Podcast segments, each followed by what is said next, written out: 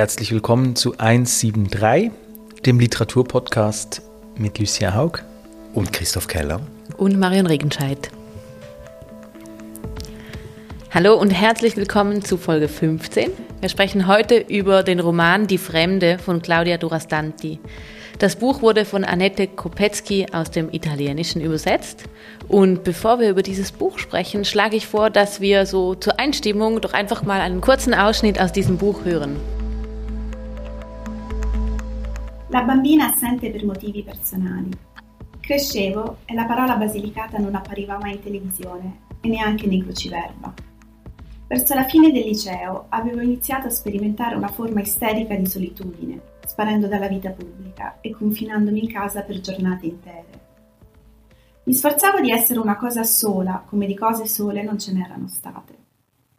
Ero diventata un'amica violenta, una figlia insopportabile, e se non fossi partita per frequentare l'università, sarei diventata una carta ufficiale dei tarocchi, un personaggio ridotto alla letteralità della sua esistenza, proprio come mia madre. Lei era la strega, la matta e l'eremita, ma quelli erano dei tarocchi sbilanciati, perché da quando il paese si stava desertificando, molti di noi partivano per l'università e non tornavano più, le città ci toglievano gli accenti, si erano persi gli amanti, i papi e gli imperatori, ed erano rimasti solo i suicidi e gli avversari. Predire il futuro era impossibile con quelle carte, persino mia madre avrebbe smesso di farlo. La biblioteca era stata allagata anni prima e nessuno ne aveva salvato i libri, lasciando che la muffa fiorisse su Fahrenheit 451 e la luce di Lolita, il fuoco dei lombi, si spegnesse sotto l'acqua. Ach, Italienisch klingt schon sehr schön. Und wenn wir jetzt gleich über den Klang sprechen, oder ich würde das natürlich gerne, und auch über diese Sprache, in der ich mich leider auch immer ein bisschen fremd fühle, sind wir direkt mitten bei zwei sehr zentralen Themen in diesem Buch. Claudia Durastanti erzählt uns in äh, Die Fremde von ihrer Kindheit und ihrem Erwachsenenwerden und den verschiedensten Arten des entwurzelt äh, Abwesen und Andersseins. Ähm, ihre Eltern sind gehörlos und sie wächst in einer Familie auf, wo Sprache und Klänge von Anfang an eine ganz andere Bedeutung haben. Die Hauptfigur kommt in den 60er Jahren in Brooklyn zur Welt, wo bereits ein Teil ihrer Familie lebt. Und noch vor Schulbeginn kehrt sie allerdings ähm, in die Basilicata zurück, eine Region in Italien, eine arme Region in Italien, wo sie sich mit Büchern selber die Sprache beibringt, die ihr die Eltern auf diese Art nicht geben können. Ich finde es eine extrem facettenreiche autobiografische Familiengeschichte, die wir hier präsentiert bekommen. Vielleicht ist es sogar eher eine Art Mutter-Tochter-Geschichte, aber darüber werden wir bestimmt auch noch reden. Womit haben wir es hier eigentlich zu tun? Es wechselt zwischen Süditalien, New York und England und ich finde schon, es ist ein Buch voller familiärer Gewalt, viel Verwahrlosung kommt vor und diese Hauptfigur ist immer wieder wahnsinnig einsam. Es ist die Geschichte einer Fremden oder vielleicht von zwei Fremden. Du hast es schon angesprochen, Marion. Vielleicht die Geschichte der fremden Mutter und der fremden Hauptfigur. Jedenfalls könnte es die Geschichte der Autorin sein, die Geschichte von Claudia Durastanti.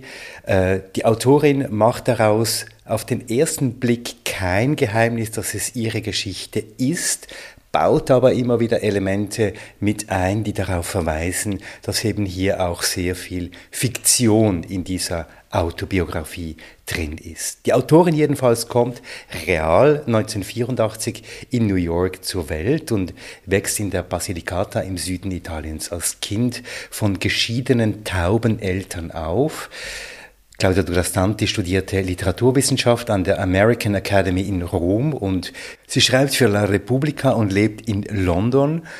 Und das Buch, über das wir heute sprechen, ist ihr vierter Roman für La Straniera, so heißt das Buch im Original. Das 2019 erschien, erhielt sie zahlreiche Preise und Auszeichnungen. Und auf Deutsch erschien das Buch im Paul Zollnay Verlag. Meine erste Frage an euch zwei. Wie ging es euch beim Lesen?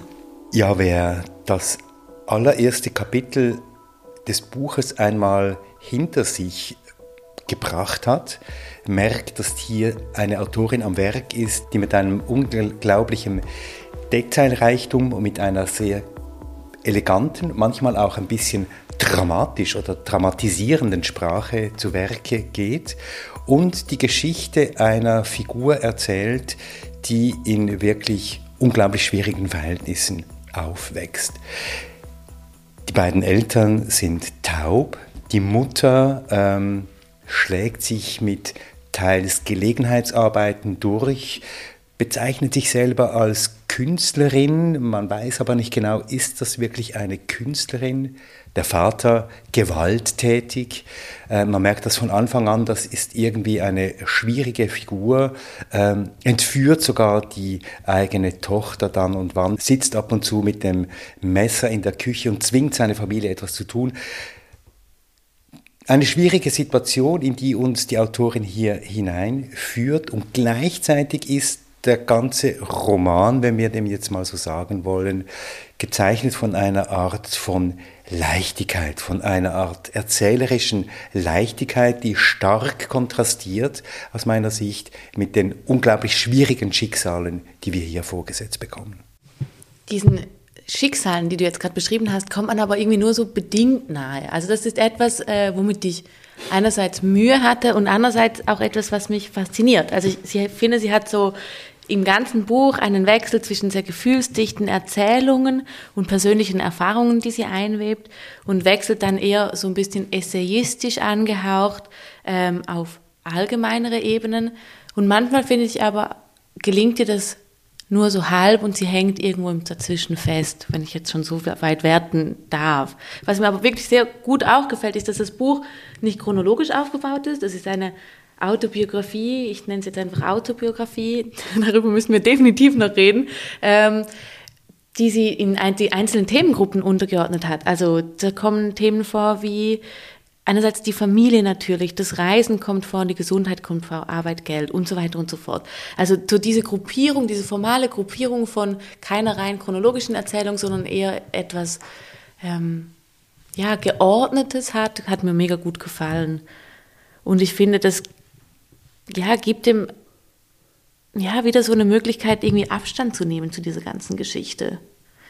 Ich glaube, ähm, der den, den springenden Punkt für mich habt ihr beide schon angesprochen, und zwar diese Hauptfigur. Und ich möchte sie jetzt einfach konsequent Hauptfigur nennen, egal wie realistisch sie dann ähm, selbst Claudia Durastantis Leben beschreibt. Aber es ist eine Person, die, die auf eine ganz spezielle Art, auch wenn es dramatisierend geschrieben ist, also sehr, ich sage jetzt mal bildhaft oder ähm, zum, zuweilen auch hm, knapp am, am, am bisschen am, am, am Kitschigen auch vorbei, was ja auch nicht per se, per se verwerflich ist oder so, ähm, ist es trotzdem distanziert. Und jetzt habe ich mich vorher gefragt, wie passiert uns, also wie passiert das, dass man zu, zum einen ein unglaublich interessantes, unglaublich tragisches Leben oder ähm, eine unglaublich tragische Geschichte auch einer zerrütteten Familie und so beschreiben kann und trotzdem bleib, bleibt eben die Hauptfigur, sagen wir mal, einem ziemlich haha fremd ähm, und das kann ich dann irgendwie umwerten. Also ich kann, ich kann äh, konstatieren, dass mir die Hauptfigur nicht wirklich klar wird. Also ich, ich weiß nicht, was in ihr vorgeht. Ich, ich verstehe nicht, äh, wie das Aufwachsen dieser Familie war. Ich kann es nur auf mich irgendwie ähm, mit viel Fantasie irgendwie ähm, übertragen, aber das funktioniert nicht wirklich, weil ich sehe diese Hauptfigur nicht ähm, handelnd oder erlebend, ähm, sondern ich erlebe sie schreibend, beschreibend, ähm, das zwar bildhaft und eben äh, ähm, zuweilen dramatisch, aber nicht so, dass ich sie dass sie irgendwie einen Einsatz zu verlieren hätte oder dass ich sie in einem Plot oder in einer Art von, von Geschichte ähm, ähm, miterleben oder mitleiden ähm, sehe. Also die Fremde ist da Programm. Die Fremde ist Programm und sie stellt ja ihrem Buch auch ein Zitat von Emily Dickinson äh, voran.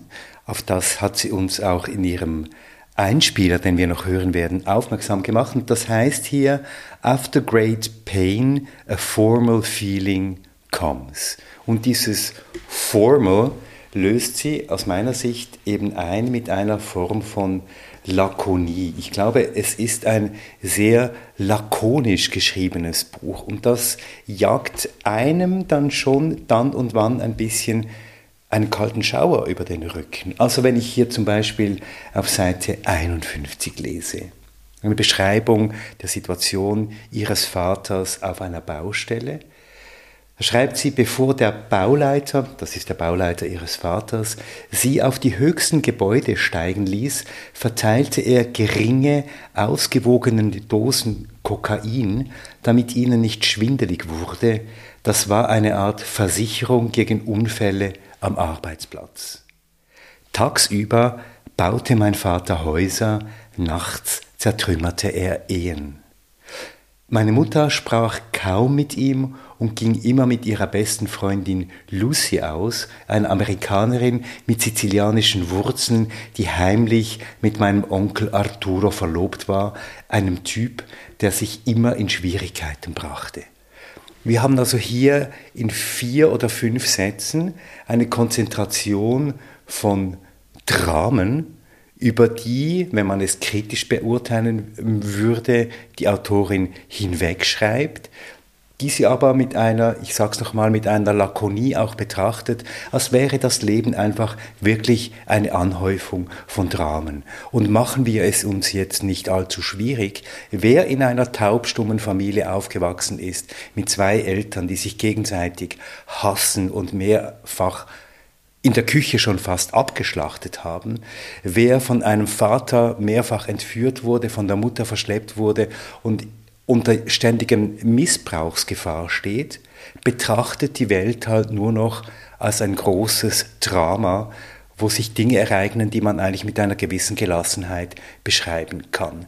Und das, finde ich, ist die Qualität dieser Beschreibung. Ich komme der Figur insofern natürlich nicht nahe, weil die Figur diesen Weg der Beschreibung von Welt tatsächlich bewusst auch wählt. Also das Gefühl, sie macht das bewusst, also die Autorin verhindert quasi, dass wir durch diese Verkürzung die Sachen, die du jetzt schon gerade erwähnt hast, dass wir überhaupt Zugang zu dieser Innenwelt bekommen. Genau, ich würde sagen, was wir hier äh, vor uns sehen, ist eine Art von Abkapselung dieser Innenwelt, die wir ja von vielen Menschen kennen, die ein wirklich dramatisches und vielleicht auch dramatisches Erlebnis in der Jugend hatten, dass sie hier ähm, sich ein Teil äh, von sich selber wie ein Stück weit abspalten und mit einer großen äh, Luzidität vielleicht, aber vielleicht auch mit einer übersteigerten Gelassenheit durch die Welt gehen und das ebenso beschreiben, wie das Claudia Durastanti tut, beziehungsweise wie das ihre Hauptfigur eben tut. Also ich, ich verstehe das mega gut, weil es gibt auch eine Stelle, wo sie schreibt, dass sie nicht über dramatische Erlebnisse von sich erzählen kann, ohne darüber zu lachen. Also das weist irgendwie darauf hin, was du gerade gesagt hast. Nichtsdestotrotz fehlt mir aber dann trotzdem so eine Art, ähm, wie soll ich sagen, Leserinnenführung. Also ich hätte mir gewünscht, dass sie mich irgendwie durch diese Geschichten oder egal, ob sie jetzt in dermaßen in die Tiefe geht oder darüber hinwegschaut, mich irgendwie besser an die Hand nimmt und mich durch ihr Leben führt, mir zeigt, wo ich hinschauen soll, wo ich einen Fokus setzen soll. Ähm, ich glaube, mir ist das alles in allem fast zu viel. Ja, das ging mir auch ein bisschen so. Also ich habe mir ganz viel angestrichen, das finde ich auch schon immer ein gutes Zeichen, wenn man so Stellen hat, die man so nicht vergessen möchte, weil sie einfach so schön beschrieben sind oder einfach so äh, äh, auch in einen äh, hineindringen. Aber mir, mir stellte sich schon auch irgendwann die Frage äh, in, in, in, beim Lesen, während des Lesens, warum erzählt sie was und was nicht? Ähm, und das ist mir, scheint mir nicht immer ganz konsequent zu sein. Also wenn man jetzt deine Theorie, ähm, Christoph, verfolgen würde, dann gibt es mir aber wirklich die Hälfte des Buches einen Schlüssel, diese Lesart, aber für die andere Hälfte dann auch wieder nicht. Weil dann geht es ganz viel um ihr Erwachsenenleben, ähm, es geht ganz viel dann auch um Liebe und um, ihr, um, um Studieren und um, um das Berufsleben und so.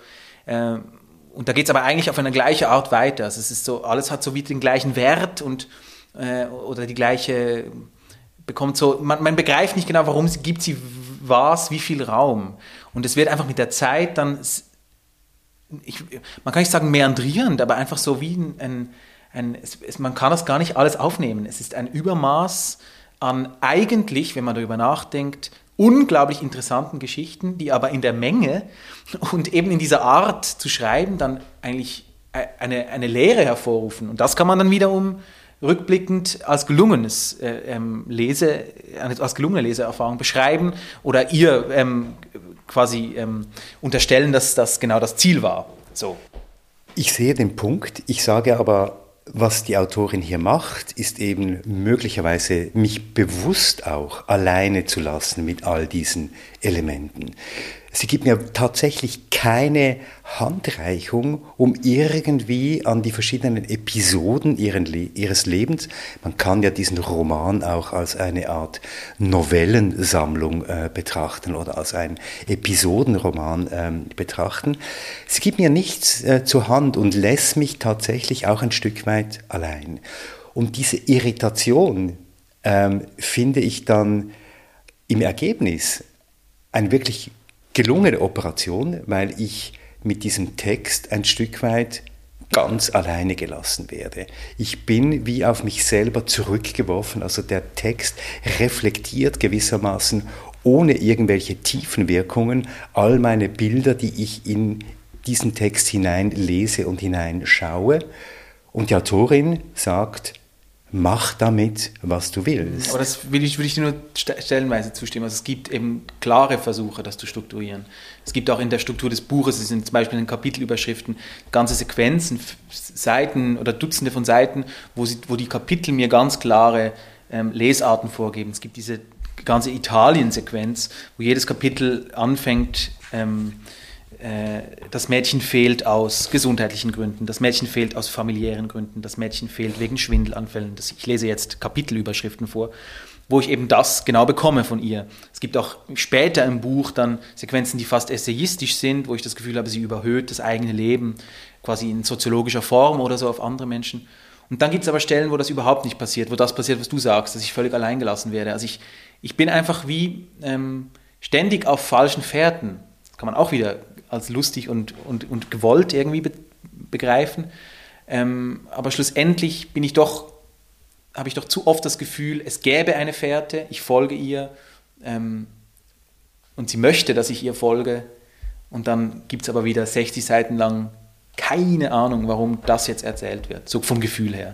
Und das finde ich einfach krass noch beim Erleben, also das ist einfach beim Lesen noch heftig dann irgendwie das so auszugleichen. Ja, und was dann übrig bleibt, ist, und wir reden ja immer, bevor wir aufnehmen, reden wir nochmal ausführlich über dieses Buch. Also wir hatten beides. Wir hatten einerseits eine Fülle von Geschichten, die wir uns nacherzählt haben, und andererseits diese Lehre, die du jetzt auch gerade beschrieben hattest, die nämlich auch da war. Also was machen wir denn jetzt mit diesen vielen einzelnen, kleinen, in sich geschlossenen, dramatischen Geschichten, die wir hier gelesen haben? Und also ich finde auch hier wieder die Geschichten, die sie dann vielleicht erlebt hat, vielleicht nicht erlebt hat. Also ich stolpere, das ist vielleicht auch so etwas, wo ich glaube gerade so ein bisschen hin möchte. Ich stolpere nämlich ständig auch wieder über die Frage, ja, aber ist das jetzt wahr? Also so, hat sie das wirklich erlebt? Ich, ich, ich würde jetzt sagen, dieser Text ist über weite Strecken einfach eine Zumutung, und zwar eine bewusste Zumutung an äh, die Leserinnen und Leser. Man fragt sich ja permanent, wann verfällt oder wann fällt die Frau in eine Krise angesichts dessen, was sie erlebt hat. Und ich lese ihre Geschichte, die Geschichte dieser Hauptfigur, und es geht bis hin zum Moment, wo sie in London ankommt und dann wirklich in eine Depression verfällt, erzählt sie ihr Leben, als sei es eine Filmsequenz. Und diese Irritation darüber, äh, dass man eigentlich permanent wartet, dass sie jetzt irgendwie in eine existenzielle Krise fällt, aber das nie passiert, finde ich doch sehr gelungen. Und man ist dann doch auch froh zu lesen bzw. zu erfahren, doch, es passiert etwas. Es ist etwas mit ihr geschehen. Und am Ende im letzten Kapitel, wo es ja über die Liebe geht, spricht sie ja mit einer fast schon schonungslosen Offenheit darüber, wie schwierig es ist, eben wenn man sich selber fremd ist und in einer sich selbst auch fremden Mutter aufgewachsen ist und mit einer, in einer Verfremdungssituation mit Taubstummen aufgewachsen zu sein, wie schwierig es da ist, in eine Beziehung zu kommen, wie schwierig es ist, da anzuknüpfen an andere Menschen.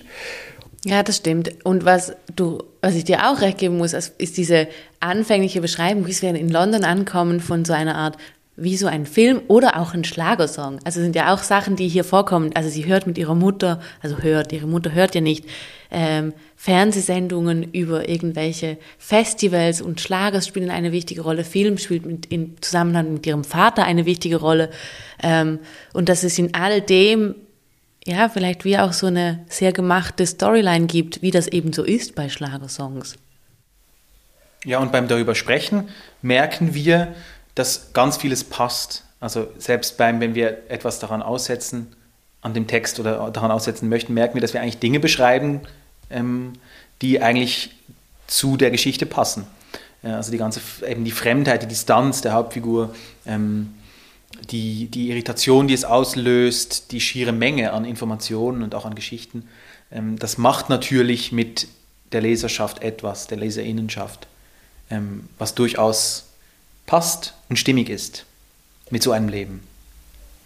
Aber sprechen wir jetzt doch darüber, du hast es angesprochen, Marion, welche Geschichte wird denn hier erzählt? Ist das ein Roman, wie es auf, der, auf dem Cover steht?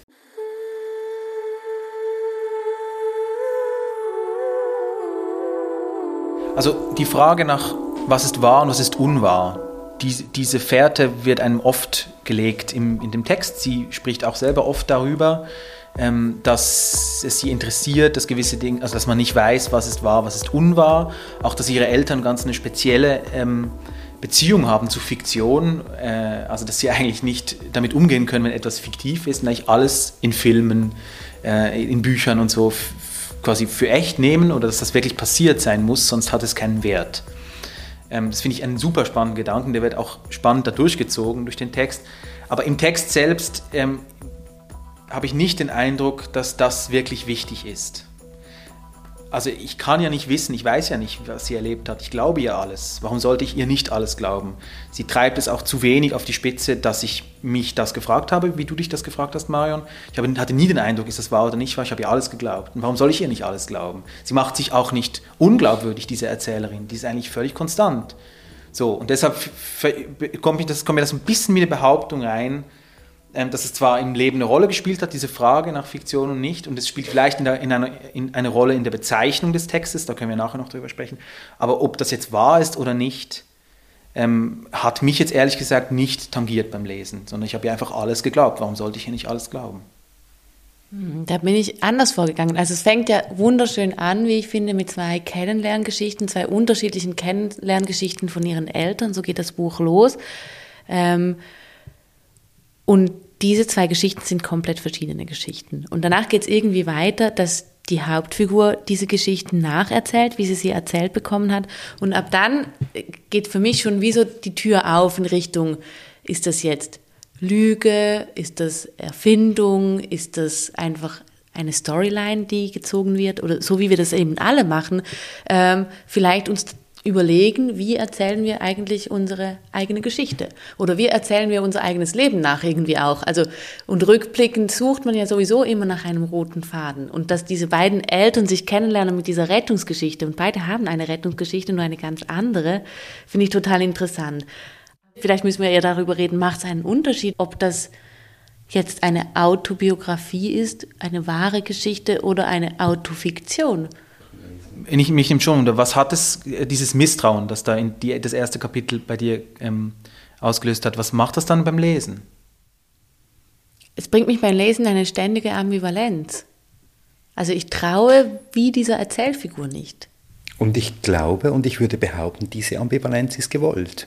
Und sie legt ja so Fährten, du hast es angesprochen, Lucia, eine zum Beispiel, erzählt sie über ihr Tagebuch, das sie geschrieben hat. Und sie schreibt, dieses Tagebuch war nicht die Chronik meiner Erlebnisse und täglichen Enttäuschungen, sondern eine akribische Fälschung. Ich berichtete von Zigaretten, die ich nie geraucht hatte, von Schwärmereien für Jungs, die nur am Anfangsbuchstaben ihres Namens erkennbar waren, strikt gefolgt von einem Punkt, und ich schrieb so hingebungsvoll an meinem Parallelleben, dass meine Mutter dank der passionierten Schilderung der auf der Toilette gerauchten Zigaretten wirklich glaubte, ich litte schon im Alter von zehn Jahren an Tabaksucht. Da zeigt sie an einer, es gibt mehrere solcher Stellen, dass man der Ich-Erzählerin in diesem Roman eigentlich nicht wirklich trauen kann. Und diese Ambivalenz habe ich auch relativ bald gespürt. Ich kann mir auch nicht vorstellen, dass das alles erlebt worden ist. Da ist entweder dazu gedichtet worden oder es war wirklich, wenn das wirklich autobiografisch ist, dann ist es ja nicht zum Aushalten. Aber warum will sie, dass man ihr nicht traut? Also ich kann jetzt gerade die Frage, warum will sie nicht, dass man ihr traut, kann ich jetzt noch nicht beantworten. Nochmal rückgreifend auf die andere. Mein Problem war dann, glaube ich, dass ich wenn es jetzt einfach eine, da vorne auf dem Cover Autobiografie steht, dann hätte ich mich nicht mit der literarischen Qualität von diesem Text aufgehalten, sondern ich hätte, glaube ich, einfach das Buch gelesen als, ach krass, wem passiert sowas? Oder, ah krass, was ist hier passiert? Oder, wow, nochmal so eine schlimme Geschichte. In dem Moment, wo aber vorne drauf ein Roman steht, dann, dann kam eben dieses Misstrauen, dass ich die ganze Zeit gedacht habe, hä, aber Warum wird mir das so erzählt? Eben, aber das Problem entsteht doch, also das Problem entsteht doch, dass sie selbst diese Linie nicht kappt. Die Tod, der, der, der Tod der Autorin, das macht sie nicht, sondern sie, sie behält auch in Interviews und so diese klare Linie von Wahrheit. Es gibt Verbindungen zu ihrer eigenen Geschichte, die wahr sind in dem Buch ähm, und sie kappt diese Verbindung nicht. Das heißt, die erzählt, ihr sprecht die beide die ganze Zeit davon, als würdet ihr von Claudia Durastanti sprechen, aber ihr sprecht von einer, von einer Erzählerin. Und warum soll man der Erzählerin nicht glauben können? Was ist der, der literarische Mehrwert davon? Ähm, ich habe ja bei de, beim ersten Kapitel verstehe ich es, da kriege ich alle drei Versionen. Da verstehe ich ähm, die andere Seite, da verstehe ich das andere. Aber dass eine Lebensgeschichte subjektiv erzählt wird, ist doch eine Binsenwahrheit. Ich behaupte, hier erzählt eine Autorin eine fiktionalisierte Geschichte, die sich anreichert mit Elementen ihrer eigenen Biografie. Das ist eine Geschichte, die eine andere ist als die reale Geschichte von Claudia Durastanti. Und was sie tut, und das ist natürlich, würde ich jetzt mal behaupten, auch ein Stück Marketing ist, dass sie das natürlich verkoppelt mit dieser sehr realen Geschichte. Es gibt einen Hinweis auch am, ganz am Schluss. Warte kurz, ähm, darf ich dazwischen? Das ist doch komplett umgekehrt. Das ist doch genau das Gegenteil. Das ist eine wahre Geschichte, wie sie passiert ist, und mit, mit einem Versuch, dem literarisch gerecht zu werden. Die Mutter sagt, beziehungsweise es gibt eine Stelle auf Seite 295, das ist ein bisschen weiter als 173. Sie erzählt, die Mutter liest ein paar Seiten in diesem Buch und sagt, es sei alles falsch. Das sind wieder Hinweise darauf, dass es ein Auseinanderklaffen gibt zwischen der realen Biografie der Autorin und dem, was hier erzählt wird. Und ich sage, hier werden überall Spuren in diese Richtung gelegt und diese Ambivalenz, von der ich vorhin gesprochen habe beim Lesen dieses Romans, zeugt, glaube ich, genau von diesem Zwiespalt, der hier ganz bewusst in diesen Text eingearbeitet Was bringt mir das, wenn ich kenne ja ihr Leben nicht? Was bringt mir das, wenn ich die Wahrheit nicht kenne? Oder wenn ich nicht eine andere Sicht darauf kenne? Was, was, was bringt mir das? Cool, ich zweifle an ihr, super, aber warum schreibt sie dann ein Buch? Also weißt du, ich, ist doch klar, dass es immer Zweifel daran gibt und ich, ich, ich, es bringt mich einfach, wahrscheinlich kann sie gar nichts dafür, weil auf diesem Buch steht Roman. Es bringt uns vielleicht noch zu der Frage, warum steht da Roman drauf? Und sie hat selbst eine ganz elaborierte und, und äh, äh, vielgestaltige Antwort darauf. Aber ich finde es einfach ein bisschen problematisch, dass man diese Genres einfach so nonchalant durchmischt. Vielleicht bin ich da ein bisschen borniert jetzt ähm, in der Tagesform, aber ähm, ich habe das Gefühl, es schreibt jemand jetzt hier eine Autobiografie und dass wir diese dieses Genre abwerten. Darüber können wir ein anderes Gespräch führen, das finde ich auch, auch sehr interessant. Und da steht aber einfach Roman drauf. Und es ist, es ist wie ein Trick, es ist nur eine Behauptung, hier Roman drauf zu schreiben. Weil sie ist, man ist immer fein raus, man kann sagen, es ist eine literarische Figur, wenn es einem passt. Und wenn es einem anders passt, dann kann man sagen, es ist ja wahr. Und es gibt diese Verifizierung durch mich, denn ich habe das alles erlebt.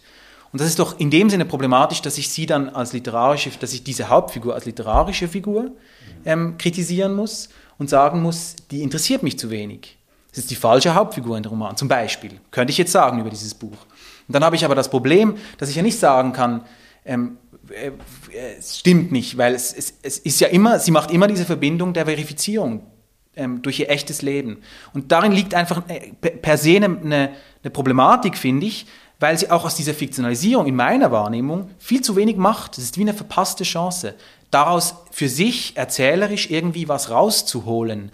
Aber es ist ein bisschen wie bei Hugentobel, dass ich immer das Gefühl habe, es zählt eben dann schlussendlich doch nur das, was verifiziert ist, sprich das, was wahr ist.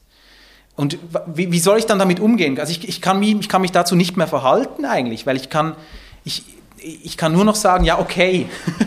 aber, aber ich kann mich, ich kann sie nicht, doch, man müsste sie wahrscheinlich konsequent als literarische Figur ähm, kritisieren, diese Erzählerin, ähm, und keine Interviews mehr lesen oder nicht wissen, dass sie wirklich gehörlose Eltern hat. Oder sonst schreibt sie da doch einfach nicht Roman drauf. Das, aber das, vielleicht bin ich zu genrefixiert, ich weiß es nicht.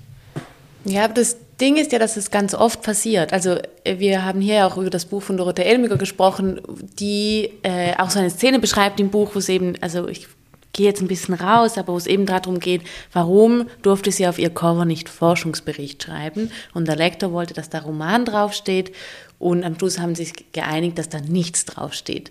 Und das fände ich viel interessanter, wenn man irgendwie anfangen könnte, hier entweder einerseits aufzuhören, ständig was auf das Cover zu drucken oder dann präziser zu werden. Also dann eben halt zu sagen, dass es eine Autobiografie ist oder dass es ein Essay ist oder dass es irgendwie auch irgendwelche Mischformen halt sind. Aber diese irgendwie Verfiktionalisierung durch diesen Romanbegriff, der da vorne auf dem Titel steht, glaube ich, kommen wir zumindest, oder ich komme irgendwie in so ein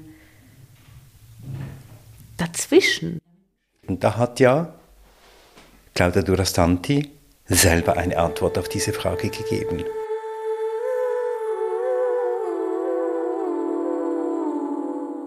Hi, I call La Straniera di Fremde uh, many things, and I constantly change my mind over what this book is or was. I called it an author essay. I called it an essayist adventure because the form of the essay is very important. Um, but most of all, I call it a novel from life in the sense that it deals with life, it deals with uh, the raw materials of my biography and my parents' life. But this started pretty much as a quest in the sense what shape, what form does a life get? And uh, I think the best explanation comes from the verse that really triggered the book, the line uh, by Emily Dickinson, which says, After a great pain, a formal feeling comes. And I was very intrigued. What's that formal? Feeling for. Uh, formal can be uh, a distance, so it relates to how far you should put yourself in order to look back at your life, at your family. But formal, it has to do with form, it has to do with craft, it has to do with art. And I meant to prove in a way that characters um, and I use the word characters very meaningfully here, uh, like my parents, had uh, a place in literature. So I was longing for them, not in my real life. I was longing for my parents in fiction because every time I read about uh, deaf women and men or I saw them in film, they had a little to do with my experience. Uh, so the genre, in a way, of the margins was always excessive, exceptional, or was gothic. Uh, traditionally, disabilities were represented as something monstrous or something good. There's an idea of goodness that comes with disability. And I wanted to challenge this kind of roles and characters. And I wanted to prove that I could turn my parents in uh, people worthy of fiction. So the whole book is animated by this desire to prove what is worthy of fiction. And so I'm trying to deal with a distance, and this is what shaped a very peculiar kind of first person. So, my first person in this book is, I wouldn't say quiet, but it surely is not the first person you find in traditional autobiographies and memoirs. So, I think the whole uh, explanation is that I was animated by certain questions, personal questions, but I was also triggered about questions on literature and who gets to write what kind of story. And so it is a lot about the definitions and powers of storytelling, especially when it comes about telling stories about yourself. Ja, das war Claudia Durastanti mit einer Einschätzung, einer Art Selbsteinschätzung von dem, was ihr Buch eigentlich ist. Ja, ich finde es spannend, wie sie hier sagt, dass sie eben selber sehr viele Genrebezeichnungen auch schon durchgespielt hat und ausprobiert hat. Ich denke, an dieser Stelle wäre es wie noch interessant zu wissen, inwiefern das ja auch ein quasi deutsches Problem ist, das wir damit haben, also dass da halt Roman steht. Was ich auch sehr spannend fand, war ihr, also ihre Überlegung, ihre, ihre Frage danach, what form does a life get? Also da, oder mit dem Anfangszitat nochmal, darüber hast du ja schon gesprochen, Christoph, also sich irgendwie zu überlegen, eben wie erzählt man überhaupt ein, ein Leben und in welche Form bringt man dieses Leben? Ja, und da hat sie ja wirklich ein unglaublich äh, mutiges äh, und krasses Unterfangen irgendwie äh, unternommen. Also über die, über, die über die noch lebende Familie zu schreiben. Da gibt es ja viele Beispiele literaturhistorisch, die da in die Hosen gegangen sind oder ähm, die wunderbar, also, wunderbar geklappt haben oder so, oder wo Leute dann verklagt wurden von ihrer eigenen Familie ähm, oder zu äh, schlechten Kritiken angestiftet oder so. Äh, aber das finde ich, da hat sie dann vielleicht auch wirklich den einzigen möglichen Weg auch gewählt, mit dieser Distanz und gleichzeitig dieser, dieser Fiktionalisierungsbehauptung. Das macht eigentlich, wenn ich sie so höre, dann sehr viel Sinn, wenn ich, wenn ich mir denke, die Eltern lesen das dann, es gibt die leben noch, die, die, die ganze Familie lebt, das ist ja verrückt. Also es ist wirklich ganz verrückt, dann eben darüber schreiben zu können und auch es zu tun, sich zu trauen, es zu tun. Ja. Wäre, ja, nicht erst nachdem sie gestorben sind oder so.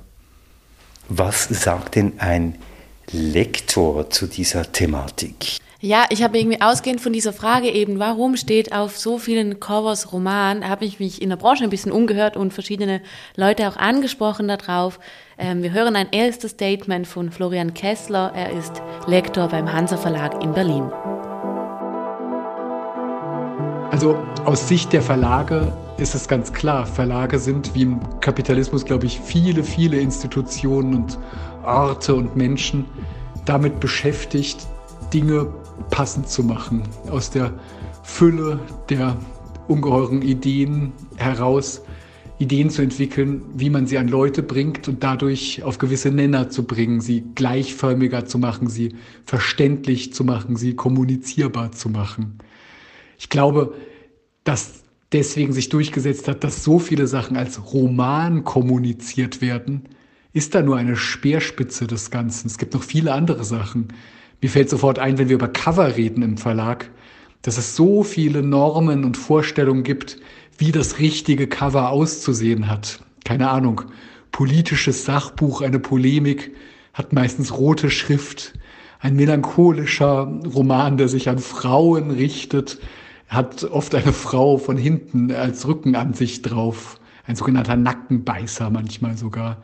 Es gibt so viele solche Vorstellungen und es geht ja noch viel, viel weiter bis hin zum Stil, der, würde ich sagen, in vielen Texten sich irgendwie im Laufe der Jahrzehnte ja angeglichen hat, der so etwas Normiertes hat. Oft könnte man beim Roman gar nicht mehr herausfinden, aus welcher Nationalliteratur er kommt. Es gibt so einen kommoden, realistischen, linden Stil, in dem Dinge berichtet werden, dass eigentlich alles wirkt wie ein Jonathan Franzen-Roman oder so etwas. Also hier eine durchaus marketingkritische Stimme von Florian Kessler. Und wie geht es weiter bei, deiner, bei deiner Branchenexploration? Eine andere Meinung oder in eine andere Richtung geht die Meinung von Tanja Messerli. Tanja Messerli ist die Leiterin des Schweizerischen Buchhändlerinnen und Verlegerinnenverbandes, SBVV. Und zwar betont sie, und das finde ich ziemlich interessant, auch mit äh, Blick auf diese Literaturpreise, die vergeben werden, dass zum Beispiel Bücher, auf denen Roman steht, viel eher für Preise eingereicht werden können als essayistische Werke. Es ist für eine Autorin sonnenklar, dass ihr Werk eine Biografie, ein Recherchebericht, ein Roman, ein Essay oder eben eine Anthologie ist. Für den Verlag hingegen ist es das, was möglichst viele darunter subsumieren könnten. Nicht allein Leserinnen und Leser, sondern auch Jurys von Preisen. Das kann als ungerecht empfunden werden. Aber ein Verlag, der gutes Marketing macht, die Reichweite für einen Titel erhöht und noch dazu seine Risiken sorgfältig abwägt, steht der Autorin für ihr nächstes Werk wieder zur Verfügung. Und das ist das Wichtigste. Dann haben wir noch eine dritte Stimme, und zwar von Vanja Hutter. Sie ist äh, Buchhändlerin, aus Appenzell. Bei uns ist es so, dass wir die Regale nicht äh, angeschrieben haben. Es steht nicht, wo die Romane stehen oder die Krimis oder die Kochbücher.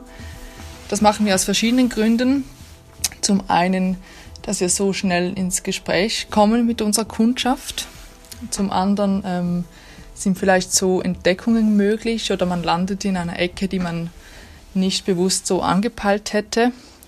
Und weil es auch so viele Bücher gibt, die gar nicht so eindeutig sind. Ja, wir nehmen uns einfach die Freiheit heraus, die Bücher dort zu platzieren, wo wir sie passend finden oder dass wir sie eben auch abwechselnd in verschiedenen Bereichen präsentieren. Ja, ich glaube, wir sind hier einem sehr spannenden Thema auf der Spur, nämlich die Frage nach der Genrebezeichnung und auf was reagieren wir, wenn wir eine Buchhandlung betreten, wenn wir einen Katalog eines Verlags äh, durchblättern. Ja, und uns interessiert, was hält ihr denn eigentlich davon? Fällt euch das auch auf, dass auf allen möglichen Texten eben einfach irgendwie Roman drauf steht? Oder braucht ihr Genrebezeichnungen auf Büchern überhaupt oder würdet ihr gerne darauf verzichten? Schreibt uns doch eine Mail auf mail at 173.ch und diskutiert weiter mit uns auf Instagram. Wir sind auf Instagram unter dem Namen 173 zu finden, jeweils mit einem Punkt zwischen den Wörtern. Und worüber sprechen wir eigentlich in der nächsten Folge? In Folge 16 möchte ich mit euch über das Buch von Jessica Jurassica sprechen. Das ist die Jessica Jurassica, die diese fiktive, erotische Fanfiction über den fiktiven Bundesrat André Beret geschrieben hat? Genau die. Und ihr seht, äh, wir werden weiterhin mit, äh, mit Fiktion und Wahrheit beschäftigt sein. Ähm, mehr sage ich dazu nicht. Äh, sie hat inzwischen nämlich ihren ersten Roman geschrieben und der ist bei Lectobooks äh, veröffentlicht worden. Das heißt, wir lesen also auf die nächste Folge Das Ideal des Kaputten. So heißt das neue Buch von Jessica Jurassica. Das war 173, der Literaturpodcast, Episode 15 mit Lucia Haug, Marion Regenscheid und Christoph Keller. 173 ist der Literaturpodcast, der Bücher verlost. Und zwar in jeder Folge eines unserer vollgekritzelten Bücher. Schreibt uns einfach eine Mail an mail.173.ch 173. Der Literaturpodcast. Zu hören auf Apple Podcast. Auf Spotify. Auf 173 und auf podcastlab.ch.